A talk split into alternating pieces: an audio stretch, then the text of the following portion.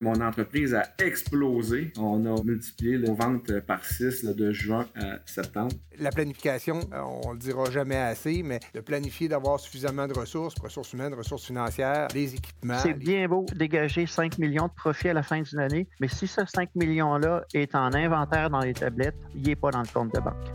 Bonjour, ici Catherine Lune Rollet. Vous écoutez Libre-Échange, un balado de Desjardins Entreprises où je me penche sur différents thèmes liés à l'entrepreneuriat. Aujourd'hui, je rencontre trois invités pour parler de gestion d'entreprise en croissance exponentielle. Bonne écoute!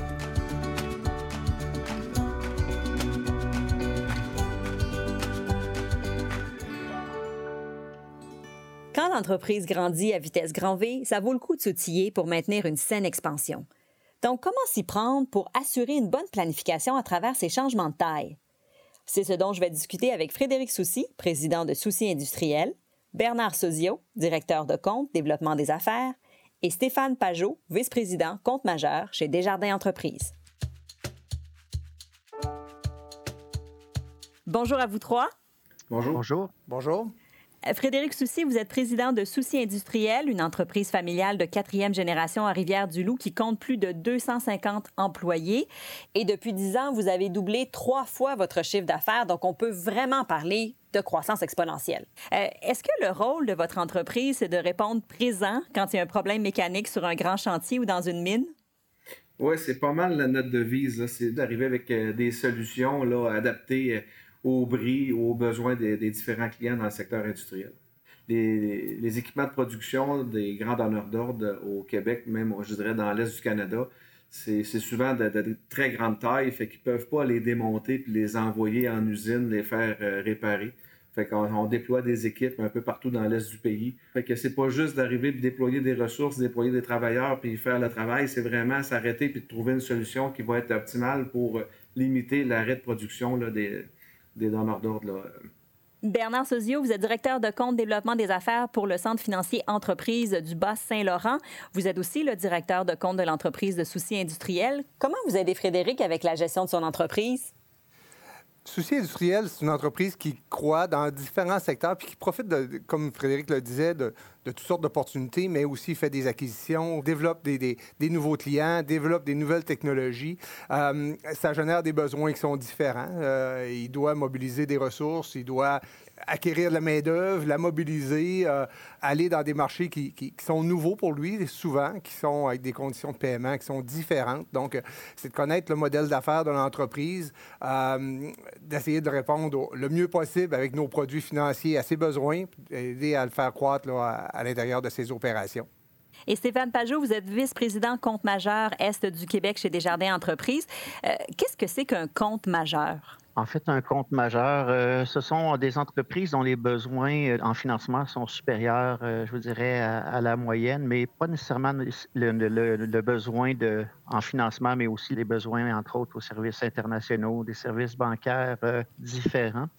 Alors, on est un peu, donc, la continuité des centres des jardins entreprises pour mieux accompagner les membres, justement, qui sont en croissance. Bernard, est-ce que vous voulez nous dire euh, comment on définit une croissance exponentielle pour une entreprise? Bien, dans la plupart des cas, les entreprises, quand ils sont à maturité, vont suivre l'inflation. Donc, euh, habituellement, on parle de 5% 10% de croissance. Mais lorsqu'on parle d'entreprise à croissance exponentielle, on parle de 15, 20, 25% d'augmentation annuelle, euh, ce qui fait en sorte que sur une période de 5 ans, euh, les chiffres d'affaires peuvent facilement doubler ou même tripler. Ça génère des besoins qui sont aussi exponentiels qui ont des, impacts au niveau de l'entreprise, au niveau de la structure de l'entreprise, principalement au niveau des besoins court terme. C'est des défis. Euh, l'entreprise doit s'ajuster à ces nouveaux environnements-là quotidiennement parce que la réalité d'aujourd'hui n'est pas celle de là deux ans. Donc, ça prend euh, des gestionnaires expérimentés au niveau de l'entreprise et aussi un accompagnement au niveau des produits financiers. Et vous, Stéphane, c'est quoi votre définition d'une croissance exponentielle? C'est comme partir en voilier pour traverser l'Atlantique. C'est un peu ça, dans le fond, être entrepreneur. Et quand j'entends le mot exponentiel, je, vois tout de suite dans ma tête euh, des vagues de, de, 60 pieds au lieu d'être un, long fleuve euh, tranquille. Alors, euh, c'est la différence. Mais est-ce qu'il y a une différence à faire entre les types de croissance? Je pense par exemple à la croissance par acquisition ou la croissance interne. Et est-ce que les défis sont les mêmes, peu importe le type de croissance? Par acquisition de défis, c'est plus euh, les synergies, les cohérences du modèle d'affaires, payer juste prix, l'intégration des nouvelles ressources, tandis que lorsqu'on parle de croissance euh, à l'interne ou par développement de nouveaux produits, ben là, on parle plus d'équipement, immobilisation, ressources humaines, etc. Frédéric, votre entreprise célèbre cette année ses 90 ans. Vous, vous êtes euh, le président depuis l'an 2000, mais il faut dire que ça a vraiment explosé à partir de 2010 et particulièrement 2013 parce qu'en trois mois, vous avez multiplié votre chiffre d'affaires par six. Je pense qu'on peut vraiment parler d'une croissance exponentielle. Comment ça s'est passé? Dans le fond, c'est notre plus gros client, ArcelorMittal, qui avait des besoins pour le démarrage d'une ligne de production qu'il venait de construire au Mont-Reit. Puis il y avait la grève de la construction à, l'époque qui planait un peu au, niveau de, l'industrie de la construction. Et ce que ça l'a occasionné, c'est que la semaine juste avant, euh, une personne euh, chez ArcelorMittal m'a appelé le mercredi matin pour me dire qu'il avait besoin de 25 travailleurs pour justement assister les opérations parce que la ligne allait, être livrée aux opérations. Mais qui me demande 25 travailleurs. Moi, je dis 25, 25 travailleurs, sinon il n'y a pas de trouble avec ça. Finalement, le jeudi matin, il me rappelle et il me dit Fred, c'est pas 25, c'est 50 travailleurs qu'on va avoir de besoin. Là, je dis 50 travailleurs, et c'est du monde en dit là. Mais je dis, pour moi, on devrait être bon avec ça, bon. Fait que là, vendredi, il me rappelle. Il dit, Fred, c'est pas 50, c'est 75 gars qu'on a de besoin. Puis là, il, énumère les corps de métier, électricien, électromécanicien, euh, soudeur, plombier. C'était à peu près tous les corps de métier que j'avais pas. Fait que là, je dis, time out, Simon. Je dis, ça marche pas votre affaire. Je dis, Simon, c'est quoi ton plan B? Il dit, Fred, t'es notre plan A, notre plan B, notre plan C. Fait là, je dis parfait, on, embarque dans l'aventure. Fait qu'on on, est allé sur Emploi Québec, on a imprimé tous les CV qui portaient le mot-clé euh, plombier, euh, soudeur, mécanicien. Au final, ce qu'il y avait besoin, c'était des bras. Puis là, ben, il y avait urgence, puis il fallait qu'on réagisse. Puis là, ben, finalement, c'est ça. Ça fait en sorte que mon entreprise a explosé. On a euh, multiplié nos ventes par 6 de juin à septembre. Mais je me rappelle, tu sais, quand on parle de, justement d'outils financiers, je parlais avec Bernard à toutes les semaines, puis même plusieurs fois par semaine, parce que là, la marge de crédit que j'avais besoin pour me supporter financièrement, même si on avait quand même déjà une bonne croissance, là, c'est un raz de marée qui s'abat sur notre euh, entreprise. J'avais peut-être euh, une cinquantaine de personnes au total sur mon payroll, puis on a passé de 50 à 200 employés en trois mois. Bernard, là-dessus, il me supportait à 200% puis il y avait une très bonne relation de confiance être très près de ses partenaires financiers, ça, je pense que c'est un élément clé. Dans ce cas-là, on n'a pas eu le temps de se préparer.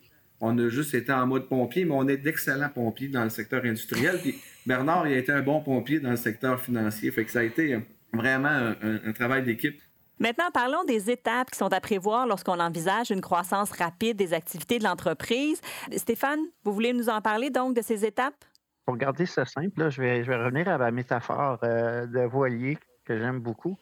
Avant de prendre la mer, on a beaucoup de choses à penser. D'abord, est-ce qu'on a le bon voilier, le bon équipement? Euh, est-ce qu'on euh, a assez de vivres euh, aussi pour le temps qu'on va être sur l'eau? Sur, Quel chemin on va prendre? Pour raccourcir le temps.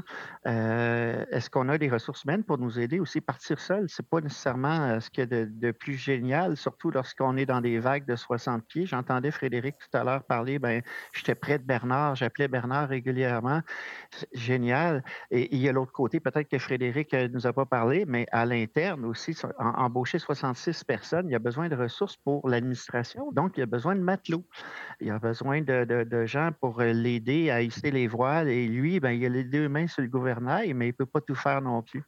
Alors, ce que j'aurais envie de, résumer là-dedans, c'est de bien se préparer, visualiser. C'est impossible de tout prévoir, mais c'est possible cependant de mettre toutes les chances de notre côté pour couvrir le maximum de risques. Bernard, est-ce que c'est important aussi de s'adapter aux diverses modalités de paiement des fournisseurs qui vont augmenter au fur et à mesure de la croissance probablement?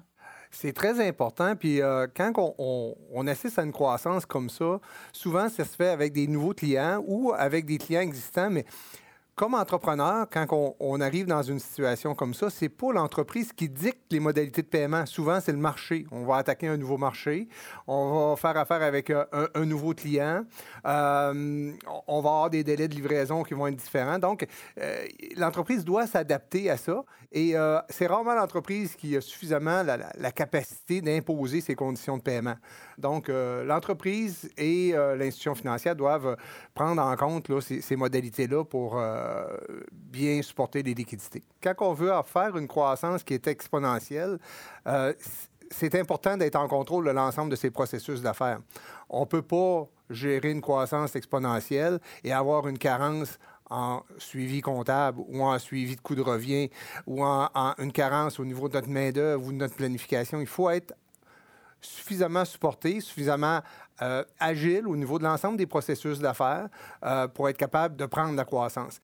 Frédéric, est-ce que de s'adapter, c'est pas aussi la clé du succès dans toutes ces étapes de la croissance exponentielle? C'est sûr qu'embaucher massivement comme ça, l'ADN souci, on, le retrouvait moins. Puis à un moment donné, ben, au fur et à mesure qu'on on avance dans l'organisation, puis comme entrepreneur, ben là, on, on, se rend plus compte aussi, c'est qu'est-ce qu'on veut. Qu'est-ce qu'on veut pour, pour nous, qu'est-ce qu'on veut pour notre équipe. Puis au final, on s'est rendu compte que oui, la croissance, euh, c'est le fun, mais pas à n'importe quel prix, parce que ça, ça a beaucoup d'impact sur euh, bon, la qualité, l'esprit d'équipe. Euh, ça a des, impacts aussi familiaux, parce que ben, tu brûles la chandelle par les deux bouts, tu n'es jamais là, tu as pédale au fond. Fait qu'à un moment donné, c'est de trouver un équilibre dans tout ça, parce que la, une croissance rapide peut être aussi dévastatrice qu'une décroissance. Si de l'extérieur, votre entreprise peut sembler florissante quand justement il y a cette croissance euh, exponentielle qui arrive, est-ce que ça reste que ça peut être des moments très difficiles à vivre pour un entrepreneur? C'est sûr que quand on vit de la très, très, très forte croissance, c'est pas en 40 heures par semaine qu'on va être en mesure de la supporter, cette croissance-là. Fait que c'est tout le monde qui, paye un peu, qui paye un peu le prix. Puis, tu sais, les gens, c'est, à la base, c'est des êtres humains, c'est des gens qui sont pères de famille, mères de famille. Euh, puis le, moral est, très important moi, cette chimie-là, là, je veux, veux pas la détruire à n'importe quel prix. À quelque part, c'est avec, toutes ces expériences-là de la vie puis d'être entrepreneur, ce que ça nous a amené à, penser, c'est de dire on a du plaisir à travailler ensemble, ben on va prendre la croissance qu'on est capable de prendre.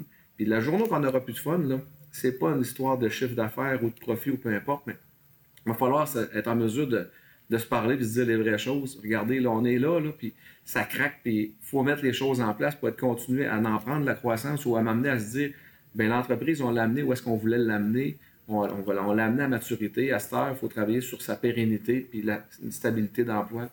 Tout dépendamment, c'est quoi la vision, la mission de l'entreprise, puis des valeurs, des gens qui y travaillent. Puis après ça, ben, on, on prend un cap, puis euh, on assure de livrer la marchandise. Est-ce qu'il y a des conseils que vous pourriez nous donner pour éviter des erreurs fréquentes lors de la croissance exponentielle d'une entreprise? Bernard? Bien, euh, les éléments que Frédéric vient de soulever, euh, c'est vrai. Frédéric était un entrepreneur homme orchestre euh, en 2010, gérait beaucoup de choses, était impliqué dans beaucoup d'activités. Euh, a su s'entourer, écouter les gens, euh, prendre conseil, déléguer beaucoup plus, planifier beaucoup plus aussi, ce qui fait en sorte qu'il est capable de mieux gérer son temps. Pour arriver à une croissance exponentielle, c'est important d'avoir le bon gestionnaire en place et la bonne équipe de gestion. Euh, et c'est important de protéger cette équipe-là et cet entrepreneur-là. Donc, euh, Frédéric a, su très bien le faire au cours des, au cours des années. Euh, pour l'entreprise en tant que telle, pour la pérennité de l'entreprise, ben, la planification, on ne le dira jamais assez, mais pour faire référence au voilier tantôt, au voyage de Stéphane, de planifier, d'avoir suffisamment de ressources, puis on parle toujours de ressources humaines, ressources financières, les équipements, les stratégies qui sont en place pourquoi qu'on s'attaque à un marché plutôt qu'à un autre? Pourquoi qu'on fait une, acquisition plutôt qu'une autre en termes de vision stratégique? Et ça, c'est un élément que Souci a intégré dans sa planification depuis des années, travaille en planification stratégique, euh, cherche des, nouvelles opportunités d'affaires, euh, les prend pas tous, mais euh, c'est faire une bonne sélection. Donc, euh, c'est un petit peu ça les pièges à éviter pour assurer sa pérennité à long terme à un moment donné, on a beau accroître notre volume d'affaires, prendre de plus en plus de contrats, mais il y a une limite. Souvent, euh, les entrepreneurs portent beaucoup d'attention à leur bilan financier. Mais le vrai, vrai état financier, c'est le flux de trésorerie qu'on appelle. L'état des flux de trésorerie, c'est un peu, euh, je m'excuse de l'anglicisme, mais le, cash flow de l'entreprise.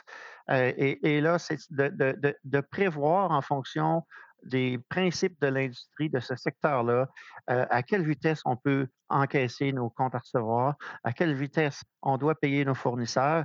Et l'écart entre les deux, là, ben, c'est l'argent qui, va nous manquer. Et cet argent-là, euh, il y a trois sources où est-ce qu'on peut aller la chercher. votre partenaire financier est là pour en supporter. les fournisseurs sont là pour en supporter, mais il y a aussi une participation de l'entrepreneur qui vient de son fonds de roulement. Et souvent, souvent, lorsqu'une une, entreprise échoue, c'est qu'elle n'a pas le fonds de roulement nécessaire pour supporter la croissance. Et c'est là encore, je parle de ressources, il y a des limites aux ressources. C'est bien beau dégager 5 millions de profits à la fin d'une année, mais si ce 5 millions-là est en compte à recevoir ou est en inventaire dans les tablettes, il n'est pas dans le compte de banque. Euh, Frédéric, si un entrepreneur qui, ou une entrepreneur qui nous écoute et qui sent que sa croissance est en train d'exploser, est-ce que vous avez des conseils à lui donner et peut-être des erreurs que vous, vous avez faites que vous vous dites, je ne referai pas ça de la même façon? Au niveau des comptes à recevoir, nous, ça, nous a déjà mis en, difficulté euh, parce qu'on a eu des mauvais comptes. On était une PME locale où est-ce qu'on on travaillait beaucoup sur une relation de confiance avec nos clients quand tu tombes dans le cours des grands, puis là, tu tombes avec des contrats, puis des, des, des, bons de commande, et ainsi de suite, puis que ton, ton donneur d'ordre dit Tu fais la job, puis le PO va suivre par l'après, puis que là, finalement, tu cours un peu après ton argent, mais au bout de 90 jours, là, une marge de crédit, là, ton compte est plus reconnu, fait que là, des fois, tu peux tomber en difficulté financière parce que tu n'as pas réceptionné ton argent mon VP Finance, lui, dit que tu as trois éléments en finance qui sont cruciaux. C'est get the cash, get the cash, get the cash. Il n'y a pas autre chose, c'est ça. fait que, puis nous autres, ben, on a fait le choix. Tout est une question de, risque aussi. Puis nous autres, ben, on a fait le choix là, dans justement les années 2010-2011 d'assurer nos comptes. Fait que si j'ai fait ma job de gestionnaire comme il se doit, puis que ce client-là, il a une difficulté, peu importe, environnementale quoi que ce soit, puis qu'il ne me paye pas, ben, au moins j'ai mon assurance qui vient, vient couvrir ce, recevable-là. L'autre élément très, très important, puis euh, Bernard en a parlé aussi tantôt un peu, moi j'aime m'entourer des gens meilleurs que moi. Euh, que ce soit aux finances, que ce soit aux ressources humaines, que ce soit au développement des affaires, que ce soit au niveau des opérations. J'adore être en mesure d'apprendre à chaque jour des gens qui m'entourent parce qu'ils sont des, gens qui sont, sont, solides dans le domaine. Puis je pense que ça, c'est bien important comme entrepreneur, de ne pas avoir peur de s'entourer avec des gens meilleur que nous.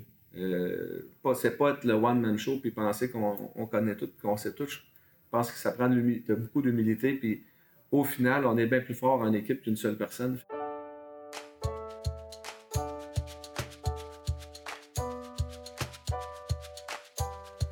Alors, quels sont, selon vous, les gages de succès lorsqu'une entreprise grandit de façon considérable en peu de temps?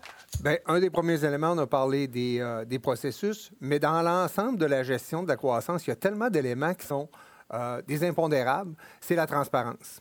Euh, la, transparence de l'entrepreneur envers son, son, créancier, du créancier envers son entrepreneur. Les besoins sont illimités, mais les ressources sont limitées. Donc, il faut voir c'est quoi les limites de chacun quels sont les enjeux de chacun, se mettre à la place d'eux, d'essayer de comprendre c'est quoi les, les, enjeux réels de l'entreprise pour mieux y répondre. Donc, euh, euh, tout ça tourne autour de la transparence. Lorsqu'une bonne communication, la transparence est, de mise, c'est un facteur de succès. Stéphane, vos facteurs de succès?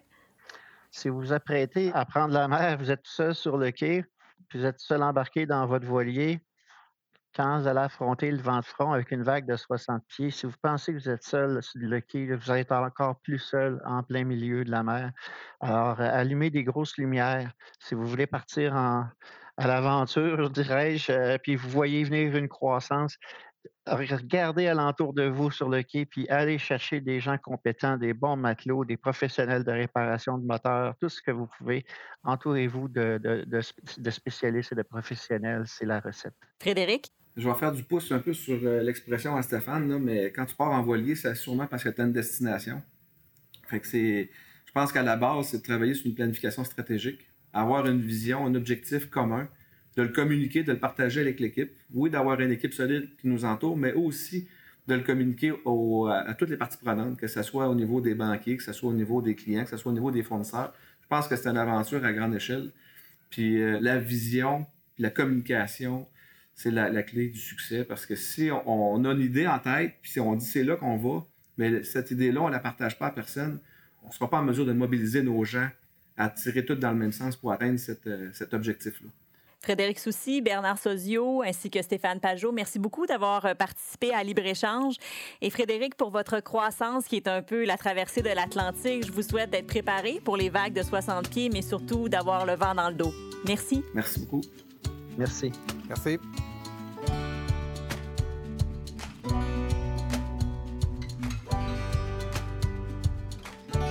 Libre-échange est une présentation de Desjardins Entreprises. Vous pouvez retrouver tous les épisodes de la série sur Spotify. Je m'appelle Catherine Hunrelet. Merci d'avoir été à l'écoute.